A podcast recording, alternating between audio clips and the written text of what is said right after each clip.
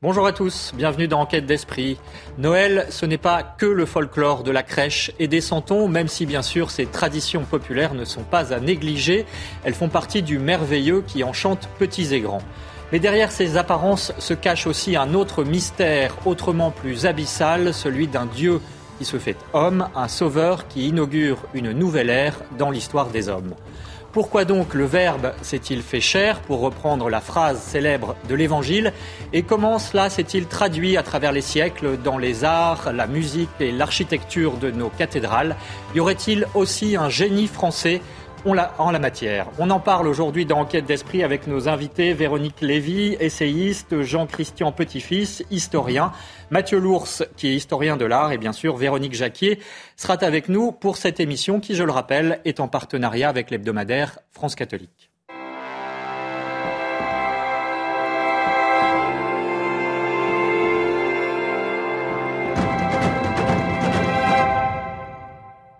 Bonjour Éloi Rochebrune, on commence euh, par les infos religieuses de la semaine avec notamment le secret de la confession qui fait débat en Australie. Bonjour Émeric et bonjour à tous. En Australie, des nouvelles lois obligent les prêtres à briser le secret de la confession et à signaler, à signaler les cas d'abus sexuels sur enfants.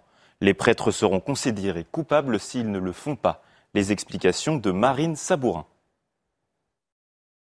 Avec les révélations sur les abus sexuels dans l'Église, plusieurs États australiens ont voté une loi qui oblige les prêtres à signaler tous les cas d'abus sur des enfants, même si ces informations sont obtenues dans le cadre du sacrement de pénitence. Dans l'État du Queensland, un prêtre risque jusqu'à trois ans de prison. Le clergé australien s'est insurgé.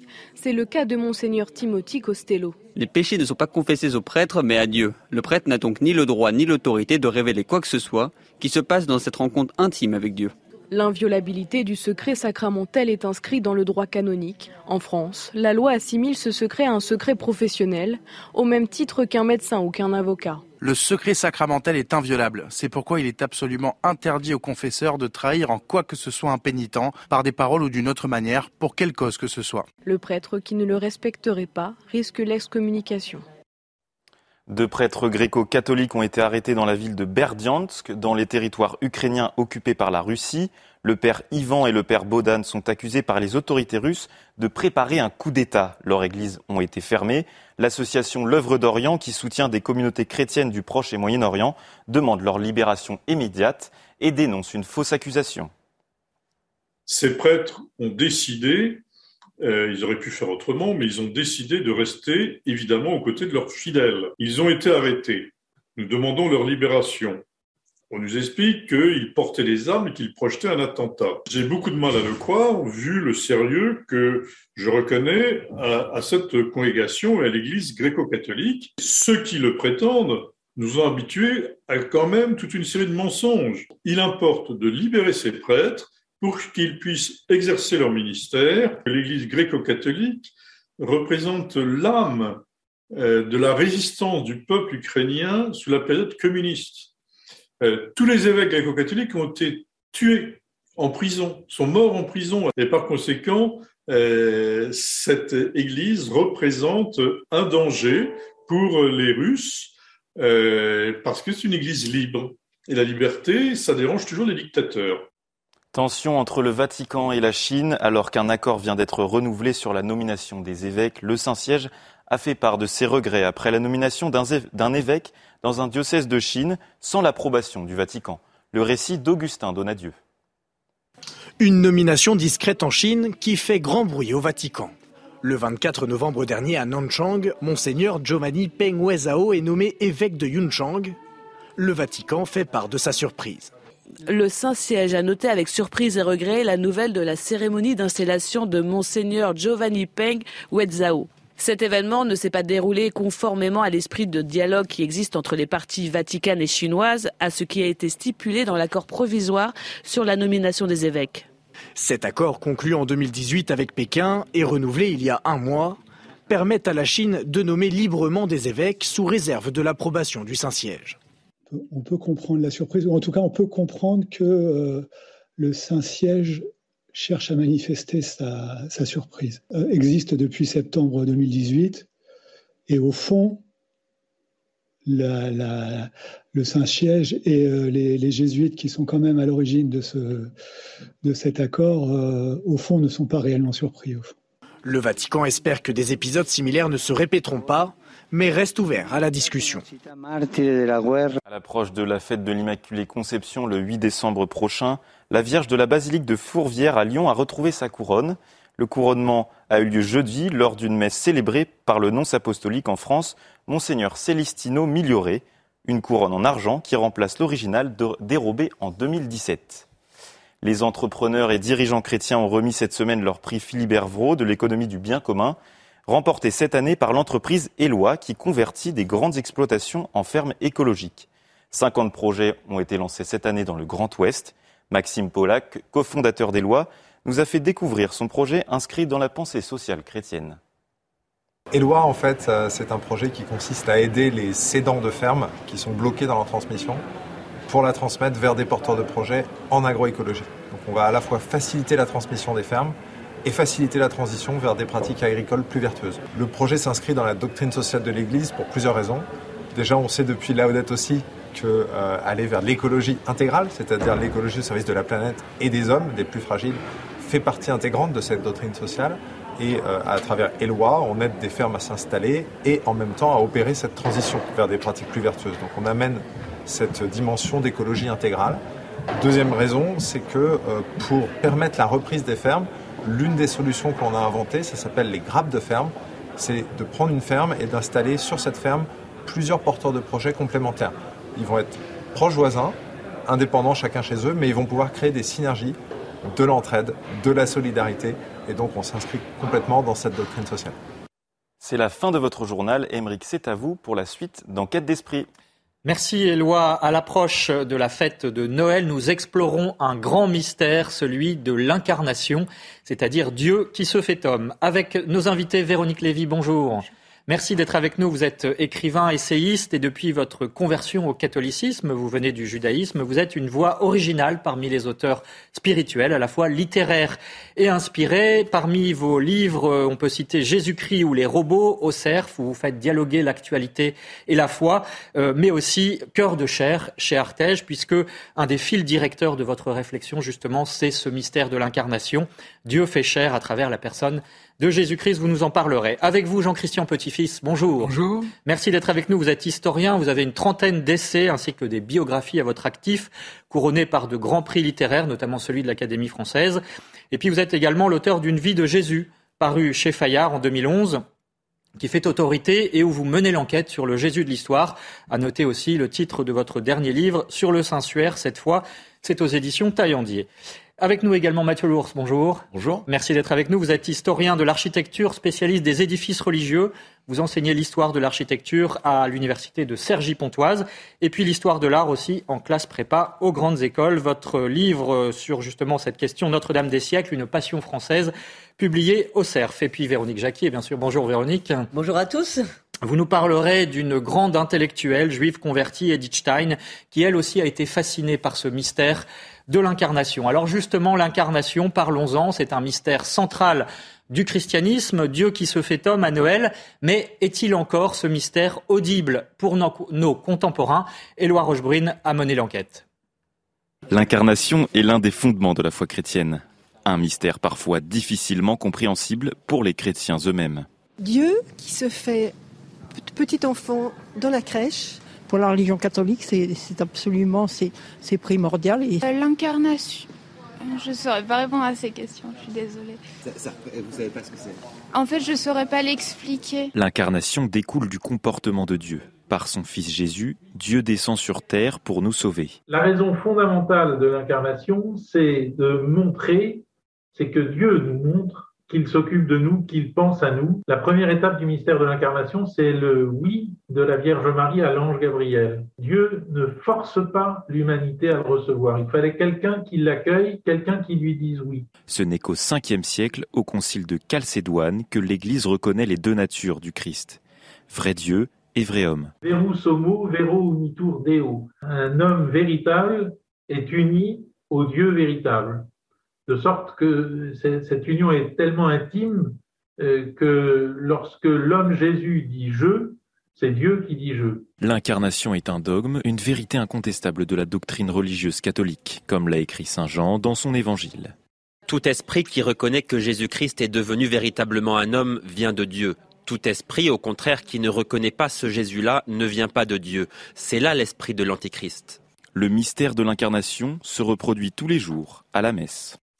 Jean-Christian Petit-Fils, euh, vous êtes historien. Un Dieu qui s'incarne, c'est une spécificité de la religion chrétienne.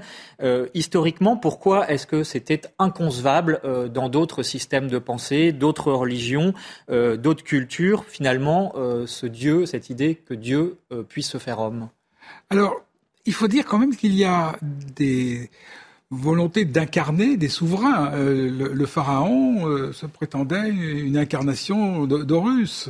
Euh, Alexandre le Grand a été considéré comme, un dieu par ses, exploits, par ses prouesses.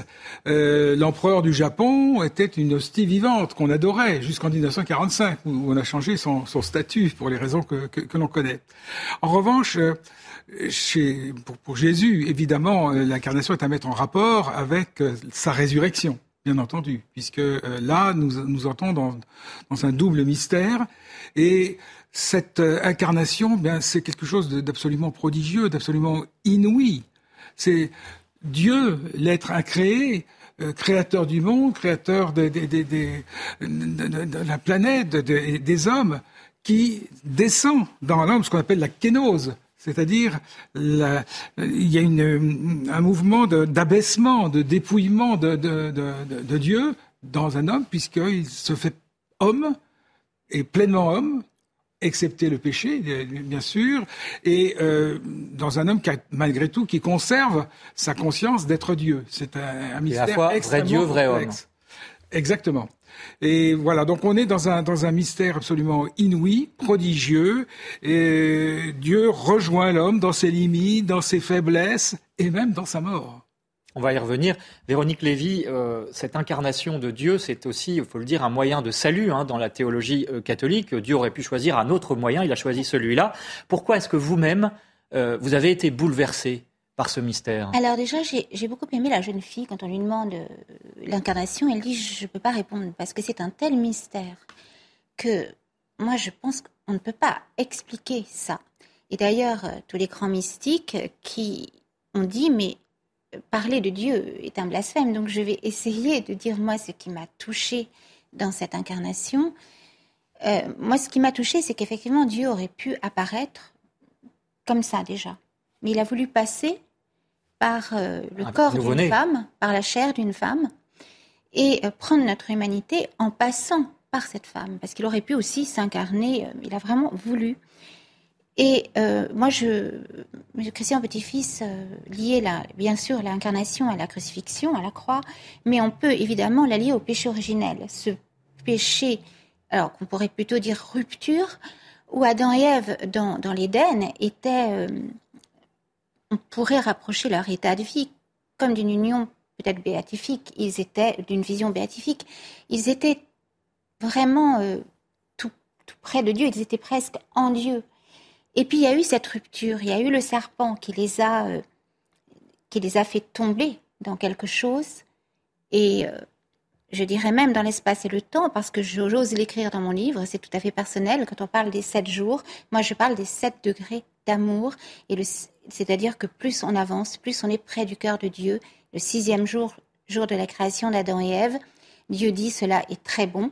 Et donc, euh, vous savez, les traductions, on dit jour, on dit période en hébreu. Moi, j'ose dire degré d'amour. Mais donc l'incarnation est Et donc l'incarnation, comme le dit saint Paul, heureuse faute qui nous a valu un tel sauveur. C'est-à-dire que cette rupture qui fait que Adam et Ève se sont euh, séparés, de cette, de cette, de cette éternité peut-être, de cette, eh bien, il a fallu, euh, par l'incarnation, le Christ retisse ce lien rompu, euh, recrée. Il dit lui-même, je suis la voie, la vérité, la vie, je suis la voie, et c'est par le Christ qui est le pont euh, pour l'humanité. Même Claudel parlait d'une fissure dans la nature humaine, comme si le Christ en endossant, en assumant la nature humaine, avait créé dans cette chair humaine, dans cette nature humaine, comme une fissure par où peut passer la lumière. Et cette soif qu'il y a au cœur de chaque homme de, voir Dieu, je veux voir Dieu. Et cette soif, on la, voit dès la première alliance. Dès la première alliance, tous les prophètes veulent voir Dieu. Et voilà. Mathieu Lours, euh, ce mystère ineffable dont parle Véronique Lévy avec euh, beaucoup de, de talent, euh, il est difficile à expliquer, mais en même temps, il est central dans le christianisme et il s'est aussi incarné dans l'art à travers les siècles.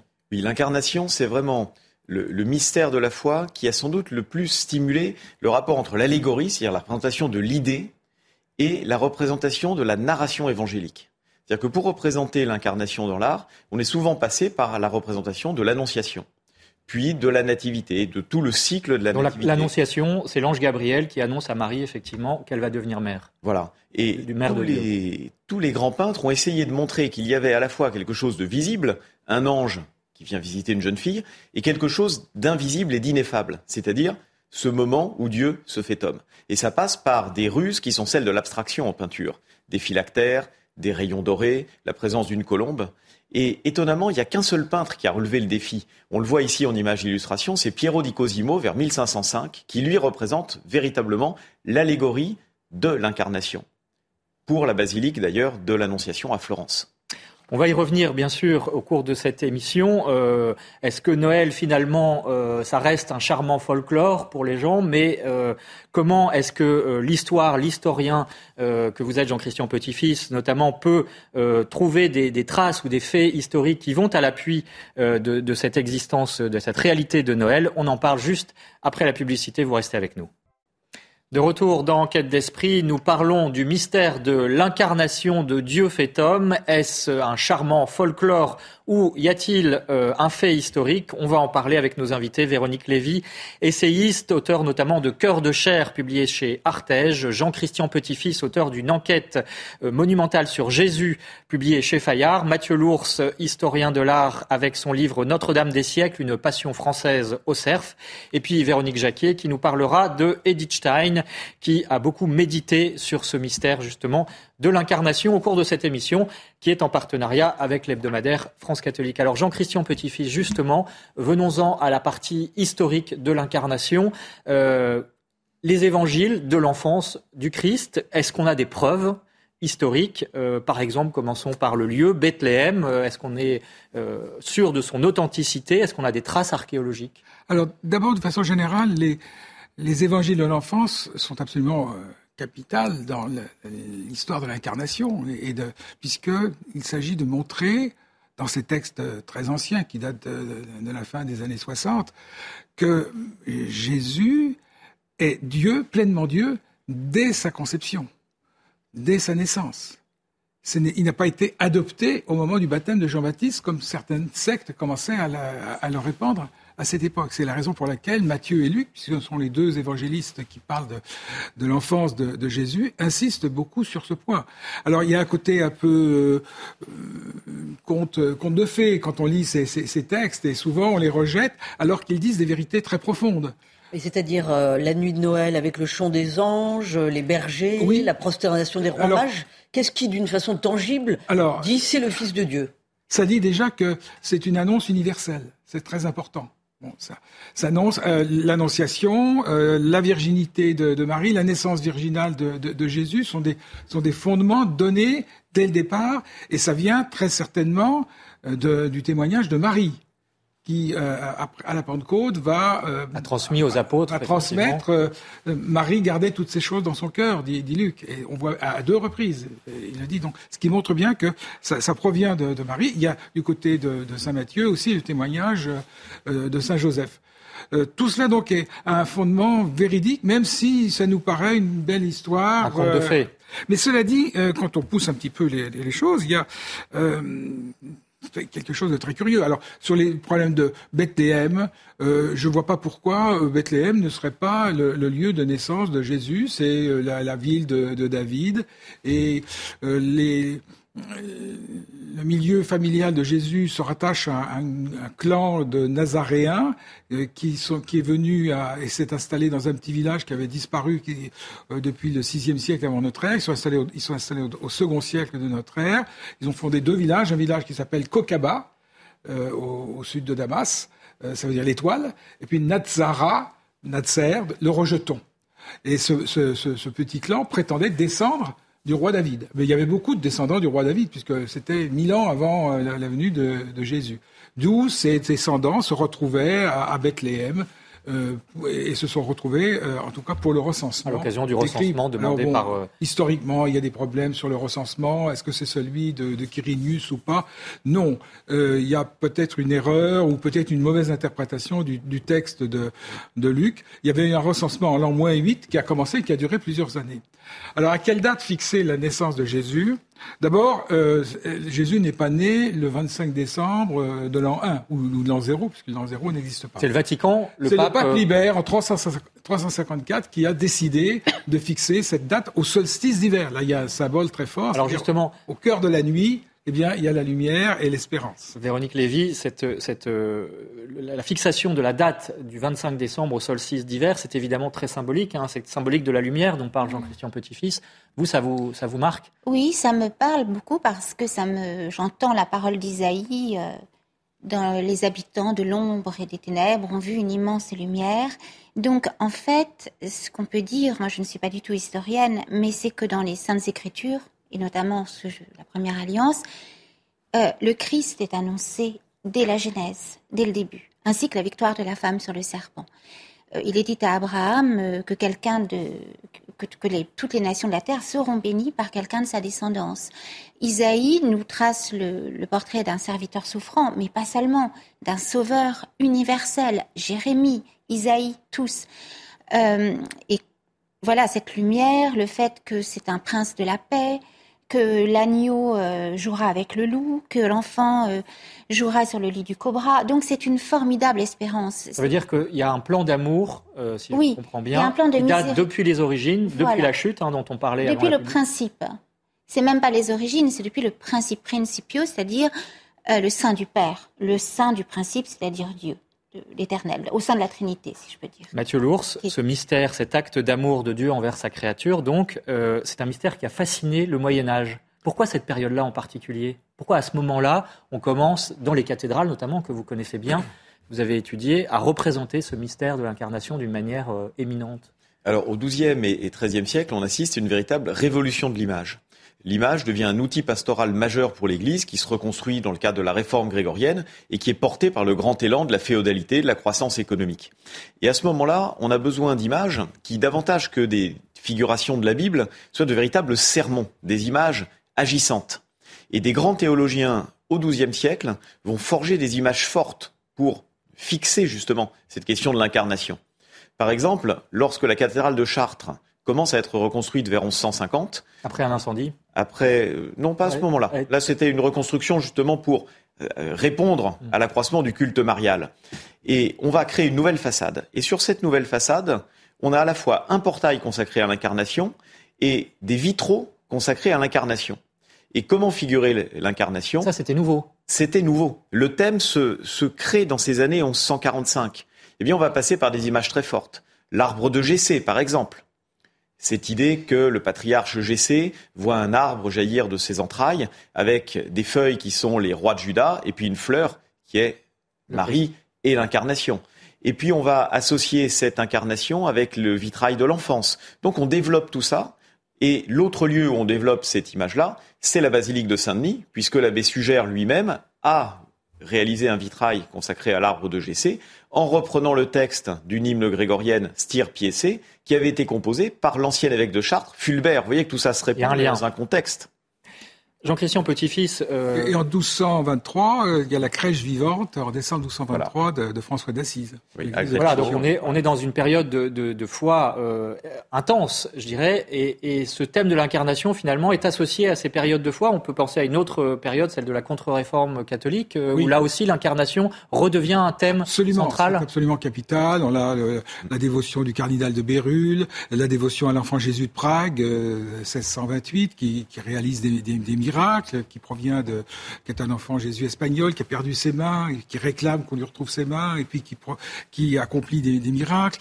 Euh, vous avez la carmélite de Beaune, Marguerite euh, de, de, de, Saint-Sacrement, tout, tout ce mouvement euh, de, la contre-réforme qui insiste sur, sur la présence de Jésus en, en réaction à... Dans Mais pour quelle raison, justement bah, C'est dans la, dans la lignée du Concile de Trente qui veut réagir contre le dessèchement du, du protestantisme. Là, on va insister sur le Jésus sauveur, le Jésus d'amour et l'enfant Jésus.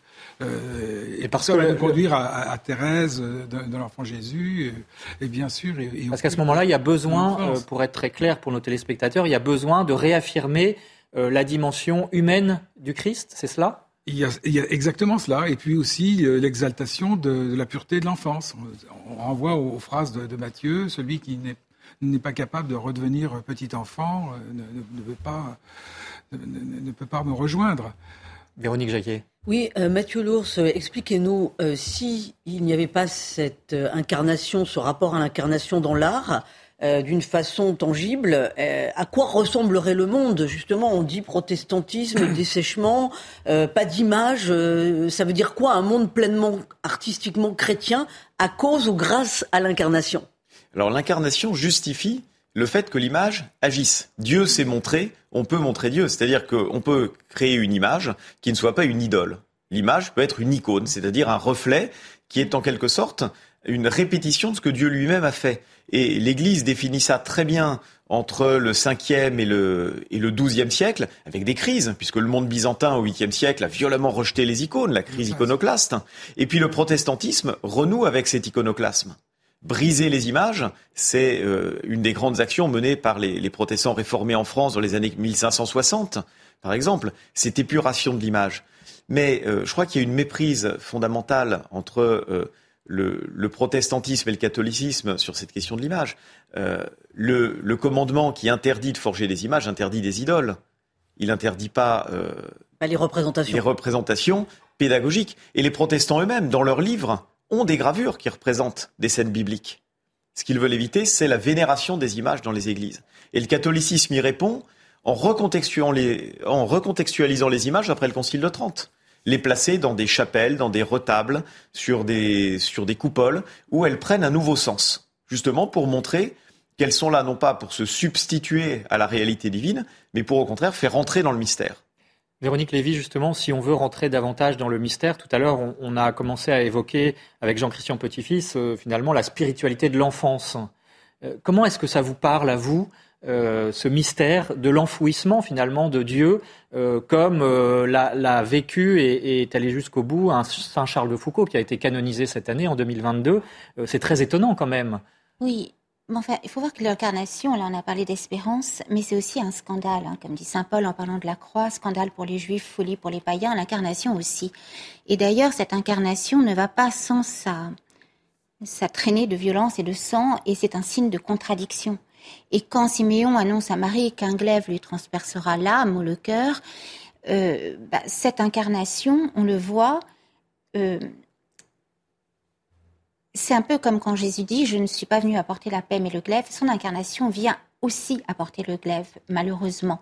C'est-à-dire que on pense aux saints innocents. Le mystère des saints innocents. Le massacre des saints innocents. Par Hérode qui euh, craint. Euh, voilà, Hérode qui craint. Les Romains disent que le Messie est né avec les M. Et Hérode euh, assoiffé de pouvoir, euh, peur d'être détrôné par ce roi de gloire qui n'est pas, dont le royaume n'est pas de ce monde, veut, veut faire tuer tous les enfants, tous les nouveau-nés. Et c'est, comme dit Peggy, la fleur des martyrs, ces nouveau-nés. Parce que c'est ceux qui ressemblent finalement le plus au Christ, parce que, comme dit Peggy, ils ont été comme enlevés de la terre. Et d'ailleurs, Charles Peggy parle des 144 000 justes dans le livre de l'Apocalypse, qui seraient ces enfants qui chantent sous le trône de l'agneau et qui suivent l'agneau là où il va. Et il le dit, euh, il y a un adjectif, vous voyez, qui dit, euh, la traduction de l'Apocalypse est très claire, ils sont comme immaculés, ils sont immaculés. Donc, qu'est-ce que ça veut dire? On est tous marqués du péché originel, certes, mais ces enfants sont vraiment les innocents. Et aujourd'hui, on le voit, l'incarnation euh, pose toujours problème. Il y a une forme de détestation du corps que ça passe par un corps abîmé à travers l'industrie de la pornographie, mais même le transhumanisme que j'appelle transinhumanisme. Dont vous parlez dans, votre livre. Dont j'ai parlé pas mal dans, Jésus-Christ ou les robots, mais bon, j'en parle de manière euh, c'est vraiment euh, une façon de ne pas habiter ce corps, le transhumanisme. C'est n'est pas la transfiguration du corps à laquelle le chrétien et toute l'humanité est appelée, parce que le chrétien, c'est le catholicisme est universel. On n'est pas euh, euh, et notre corps est, appelé à être transfiguré, à ressusciter. Et déjà ici, là, ici, dans cette sur cette terre, dans cette vie, enfin, Saint Paul le dit, votre corps est un temple et le temple de l'Esprit Saint. C'est-à-dire que depuis que le Christ s'est incarné, il a donné une infinie dignité à, notre cœur, mais à notre corps, à chacune de nos cellules, qui est traversée par cette éternité. Et donc aujourd'hui, euh, cette politique mortifère euh, de, voilà de, planning familial qui nous annonce que euh, ou l'OMS, je crois, qui veut favoriser l'avortement jusqu'à neuf mois, je suis désolée, c'est un sujet tabou, mais c'est un, c'est un massacre des saints innocents. À travers ce visage des innocents, c'est le Christ qui est crucifié encore et toujours, et c'est une détestation de la chair à travers les manipulations génétiques, à travers cette idée aussi de prolonger une vie terrestre alors que notre destinée n'est pas l'immortalité mais l'éternité, c'est-à-dire euh, voilà tout ça. Euh, le vrai scandale aujourd'hui, c'est l'incarnation, toujours, toujours. Le scandale continue. Hmm. Véronique, j'aimerais que vous nous parliez à présent euh, d'une autre euh, mystique euh, intellectuelle convertie du judaïsme, Edith Stein, qui a beaucoup médité justement sur ce mystère de l'incarnation. Elle était fascinée par le mystère de Noël, Edith Stein, et elle nous donne du coup des clés pour vivre avec ce Dieu qui s'est fait homme, parce que c'est pas rien l'irruption de la divinité au sein de notre humanité. Il faut quand même que ça change la vie des catholiques et des chrétiens en règle générale. Sinon, on n'a rien compris, on passe à côté du mystère. Alors Edith Stein, c'est une philosophe d'origine juive convertie au christianisme, entrée au Carmel sous le nom de Thérèse Bénédicte de la Croix et elle a été assassinée à Auschwitz en 1942.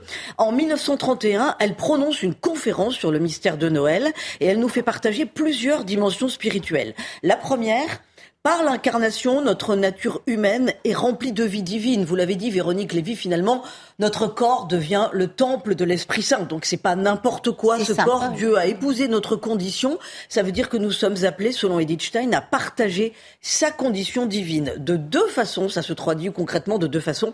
Par la charité, par l'amour du prochain. Et puis, euh, ça se traduit en faisant la volonté de Dieu envers et contre tout et en lui faisant une confiance inébranlable. La deuxième dimension euh, spirituelle de l'incarnation, c'est que euh, nous parlons d'un enfant qui vient apporter la paix sur la terre. Euh, or, Edinstein fait remarquer que sitôt la fête de Noël passée, il y a le 26 décembre la fête de Saint-Étienne, euh, premier martyr, euh, et puis les Saints Innocents le 28 décembre, vous l'avez évoqué, Véronique. Et donc Noël, c'est un grand mystère d'amour, mais qui arrive dans l'obscurité de l'humanité, de nos vies. Et Edith Stein dit, il faut donc choisir notre camp, soit les ténèbres, soit la lumière. La lumière, évidemment, Jésus qui vient éclairer notre monde. Enfin, dernière dimension qu'elle souligne, euh, à travers l'apparence insignifiante de la crèche, elle perçoit un immense appel lancé à tous les hommes. Jésus dit, je me suis incarné, je suis venu comme un petit enfant. Euh, c'est pour que vous me suiviez, comme quand il appelle euh, ses apôtres, viens et suis-moi. C'est pour que vous me suiviez et œuvrez à la rédemption du monde. Voilà ce que dit Edith. Merci Véronique. c'est effectivement assez édifiant de voir Jean-Christian Petit-Fils, cet alliage du mystère de Noël charmant et euh, du mystère du mal hein, euh, qui environne euh, la naissance du Christ, avec notamment ce mystère des saints innocents. Est-ce qu'on a des traces historiques, par exemple, de ce, ce massacre? Non. Mais euh, évidemment, on lui, on lui, a donné une ampleur qu'il n'avait probablement pas. On sait que euh, Hérode le Grand était un tyran qui a fait assassiner euh, une de ses femmes, de ses enfants, qui n'hésitait pas à la fin, qui était devenu paranoïaque, comme la, plupart des, tyrans sur la fin, et qui, voulait assassiner ses, principaux officiers. Donc, ce, ce, cet, cet, épisode de Bethléem est probablement plus restreint euh, historiquement qu'on ne peut penser, qu'on peut penser. Il y avait quelques enfants, quelques dizaines d'enfants. C'était un tout petit village, Bethléem. On, le sait par euh, toutes les, fouilles archéologiques qui montrent bien que dès le deuxième siècle, Justin Naplouse, par exemple, nous, nous, donne le lieu où euh, la, nativité s'est produite, la grotte, tout cela. Et, on, on, est bien avant Constantin. Toutes les découvertes archéologiques après Constantin ou des lieux ont, ont été attribués pour de tel ou tel miracle sont peut-être plutôt euh, peuvent être suspects. En revanche, euh, euh, des, des, traditions qui se sont poursuivies dans le courant du second siècle montrant bien que Jésus est né à Bethléem, il y a pas est, Donc il y avait quelques enfants à Bethléem qui ont été probablement massacrés par parce que Hérode se prenait pour le Messie. Il voulait être retenu comme, le Messie alors qu'il n'était pas véritablement juif. Il était iduméen et, et il y avait il faisait un complexe vis-à-vis de la du judaïsme. Eastman. Véronique Jacquet. Mais euh, l'histoire euh, de, l'étoile euh, qui aurait conduit les rois mages, alors ça c'est du folklore ou pas Ah non, non, non, pas du tout. Alors voilà, expliquez-nous. En, en, deux mots. donc Jésus n'est pas né au moment de Jésus-Christ, puisque Jésus est né avant Jésus-Christ, en quelque sorte, par rapport à notre calendrier. C'est une erreur du, du, moine Denis le Petit, qui a, au VIe siècle, calculé par erreur la date de, de, notre ère. Donc on est à moins 6 ou moins 7 Alors voilà, Hérode est mort en moins 4. Euh, très probablement. Et euh, d'après ce qu'on peut penser, euh, cette étoile de Bethléem a une réalité une réalité apparente, puisque le 17 décembre 1603, l'astronome Kepler à Prague observe le ciel et voit deux planètes se rapprocher pour former quasiment un, un seul axe, c'est Jupiter et Saturne, dans la constellation des poissons. Et il se souvient à ce moment-là qu'un siècle plus tôt, le rabbin Abravanel avait dit le Messie parce que les Juifs attendent le Messie toujours, le Messie apparaîtra quand Jupiter et Saturne se rencontreront dans la constellation des Poissons. Alors, il a creusé la question, et puis aujourd'hui, le calcul astronomique nous le montre, qu'en effet, il y a eu trois apparitions de, cette euh, euh, conjonction dans la planète, dans la, constellation des Poissons. Jupiter, c'est le symbole de la puissance royale. Euh, Saturne, c'est Israël. Et puis la constellation des poissons, c'est ça désigne euh, Amaru, les peuples de la, de la mer. Et on a retrouvé euh, en 1920, dans les années 20, euh, à Sipar, en Mésopotamie, des, des, tablettes, des éphémérides, indiquant très exactement qu'en euh, moins 7, il y a eu cette triple euh, conjonction. Et ça nous renvoie c'est une hypothèse, hein, bien sûr. Ça nous renvoie à la, au texte de Matthieu qui nous parle d'une étoile qui apparaît, qui disparaît, qui réapparaît au moment où il se dirige vers le sud, euh, vers euh, Bethléem. Et tout ça donc semble coïncide. Voilà, il y a trois, il y aurait eu trois apparitions. C'est en mai, mai-juin en septembre, octobre, et euh, le, le, moment où l'étoile serait la plus intense, ça serait le 3 octobre, le jour du Kippour.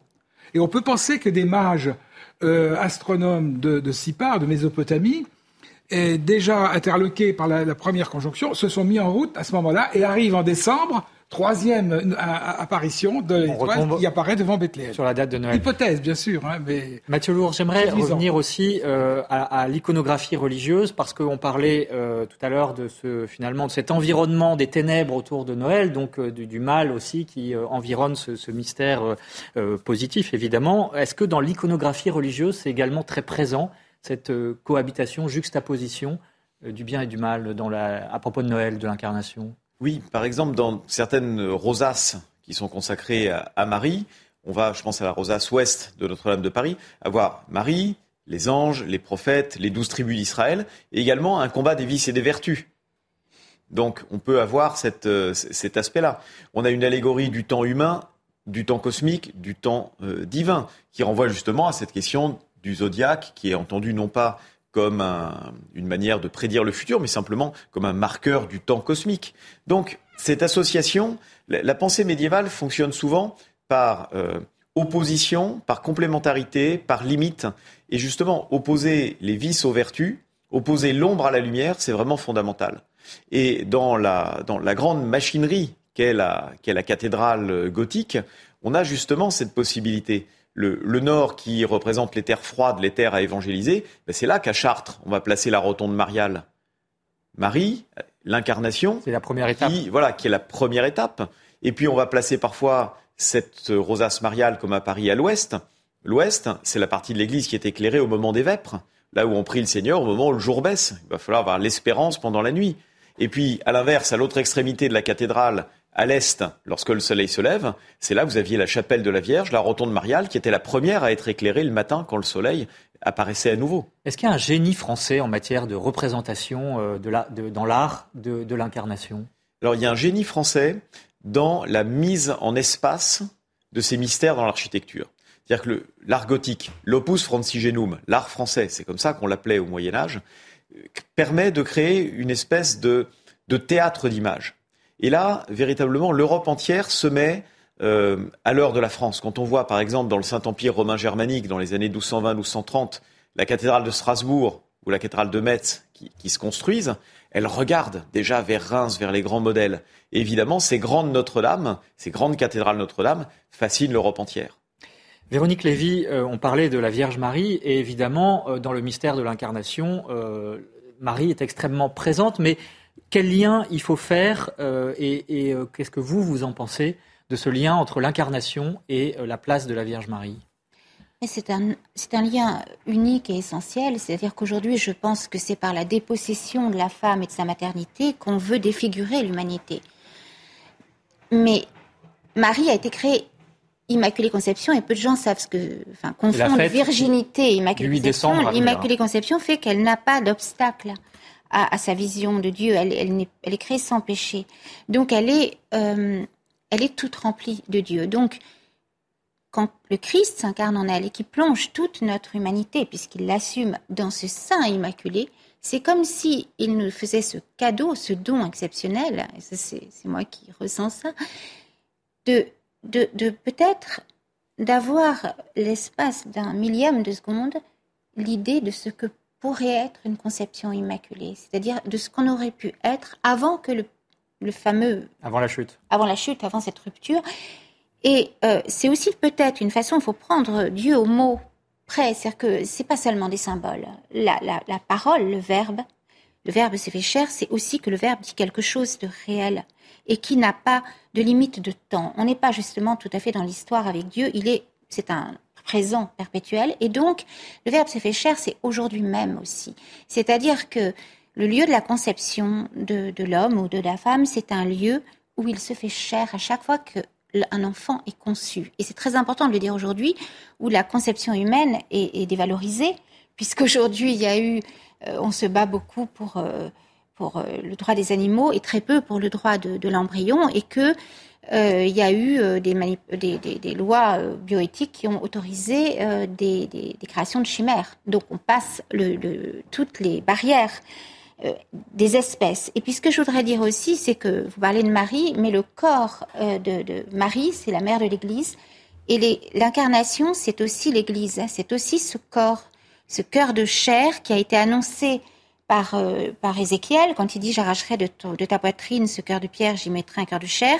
C'est-à-dire que la loi s'était inscrite dans des tables de la loi euh, devant Moïse. Et aujourd'hui, elle s'inscrit dans notre cœur et nous sommes nous-mêmes, nous sommes nous-mêmes les, les, les, cellules vivantes de ce grand corps spirituel qui est le corps du Christ, qui est l'Église, dont Marie est le cœur et dont Jésus est la tête. Mais alors, je, voudrais euh, revenir sur cette notion de réalité dont, vous parliez, effectivement, mm. de l'incarnation. Est-ce qu'on peut dire que euh, dans les sacrements, dans la messe en particulier, l'incarnation se reproduit ou, a lieu euh, finalement chaque jour ou chaque dimanche lorsque effectivement le corps et le sang du Christ sont sur l'autel? Mm. Véronique Lévy, et puis j'aimerais aussi dans l'art, est-ce que ça a été relevé notamment? Il se déploie, l'incarnation se déploie effectivement dans l'Eucharistie, c'est la table eucharistique, c'est le banquet des noces de Cana où Jésus euh, se donne. Et c'est comme si euh, on dit toujours que Marie est le tabernacle mais elle est aussi d'une certaine manière euh, la table eucharistique, elle se donne et elle offre son fils à travers les mains du prêtre et la consécration du prêtre. Et bien sûr que cette hostie Jésus est tout entier dans cette hostie il se donne et il nous transforme et il nous relève et, il nous communique sa vie, son sang, sa chair, en fait, comme une mère nourrirait son enfant. On arrive au terme de cette émission, mais juste peut-être une dernière réaction, Mathieu Lours, puis Jean-Christian Petit-Fils. Oui, c'est, ce rapport avec l'Eucharistie est fondamental, et notamment dans le rôle du silence. C'est-à-dire que dans une cathédrale, le seul moment où on ne chante pas, le seul moment au Moyen Âge, quand on célèbre la messe, où on n'entend plus rien, c'est le moment où le prêtre dit le canon à voix basse. Et dans ce silence apparaît le mystère de l'incarnation. Jean-Christian Petit-Fils, ce relèvement. Le mystère de, la présence réelle euh, dans, l'Eucharistie, bien entendu. Et euh, on peut dire que euh, l'Église, c'est l'Eucharistie. Tout est organisé, tous les, les services, les sacrements sont organisés autour de l'Eucharistie. C'est pour ça que toucher à la présence réelle, c'est évidemment toucher à l'Église. Mais l'incarnation, c'est aussi, le mot a été employé, un relèvement de l'homme c'est ça qui est important aussi à, noter. J'avais parlé au début de la kénose, c'est-à-dire de l'abaissement de, Dieu dans la nature humaine, et en même temps, c'est un, mouvement de, de, réhabilitation de, l'homme, puisque l'homme est appelé à devenir Dieu, d'après saint Paul. Donc une formidable espérance. Merci beaucoup à tous les trois, tous les quatre, avec Véronique, d'avoir éclairé ce mystère de l'incarnation. Éclairé un petit peu, bien sûr, il faudrait continuer, mais je renvoie à vos ouvrages. Véronique Lévy, Cœur de chair, publié chez Artege. Jean-Christian Petit-Fils, je signale Le Saint-Suaire de Turin, parce qu'effectivement, il y a un continuum de l'incarnation jusqu'à la passion du Christ chez Taillandier. Mathieu Lours, Notre-Dame des siècles, une passion française, publié euh, au CERF. Et puis, euh, Véronique Jacquier, un autre conseil de lecture La lecture de France catholique, bien sûr, en cette période de Noël. Vous pouvez découvrir le journal sur france-catholique.fr. Voilà, et puis je vous propose pour terminer de regarder un extrait d'un documentaire qui paraîtra, qui sera diffusé sur C8 le 10 décembre. Ça s'appelle Sur les pas de Marie, justement, documentaire inédit dans les principaux sanctuaires Mario en France. On en parlait à l'occasion de la grande fête de l'Immaculée Conception le 8 décembre. Et on se quitte là-dessus. Merci d'avoir suivi cette émission. Merci à Soumaya Lalou euh, de l'avoir euh, édité et euh, l'info continue ensuite sur CNews. La France foisonne de sanctuaires de chapelles et de cathédrales. Sur tout le territoire se déploient des splendeurs architecturales. Elles portent des noms évocateurs. Notre-Dame de la Garde, Rocamadour, Fourvière, La Salette, Lourdes. Ce sont autant de témoignages patrimoniaux, artistiques, culturels et spirituels. Ces joyaux ont souvent été bâtis à la suite de l'apparition mystérieuse d'une femme. Et cette femme, c'est la Vierge Marie, la mère du Christ. Une jeune femme juive qui a vécu il y a 2000 ans en Judée. Pour les chrétiens, elle est celle que l'on prie, celle qui console, celle pour qui on processionne. Je vous salue Marie, pleine de grâce, le Seigneur est avec vous. La Vierge Marie a été la protectrice des rois, mais aussi la mère de tous. On raconte qu'elle aurait inspiré Clotilde pour convertir au catholicisme son époux Clovis. Le baptême du roi des Francs au 5e siècle sera le geste fondateur qui fera de la France le premier peuple chrétien d'Occident. La fille aînée de l'Église, dira-t-on plus tard. When you make decisions for your company, you look for the no-brainers. If you have a lot of mailing to do, stamps.com is the ultimate no-brainer. Use the Stamps.com mobile app to mail everything you need to keep your business running with up to 89% off USPS and UPS. Make the same no brainer decision as over 1 million other businesses with Stamps.com. Use code PROGRAM for a special offer. That's Stamps.com code PROGRAM.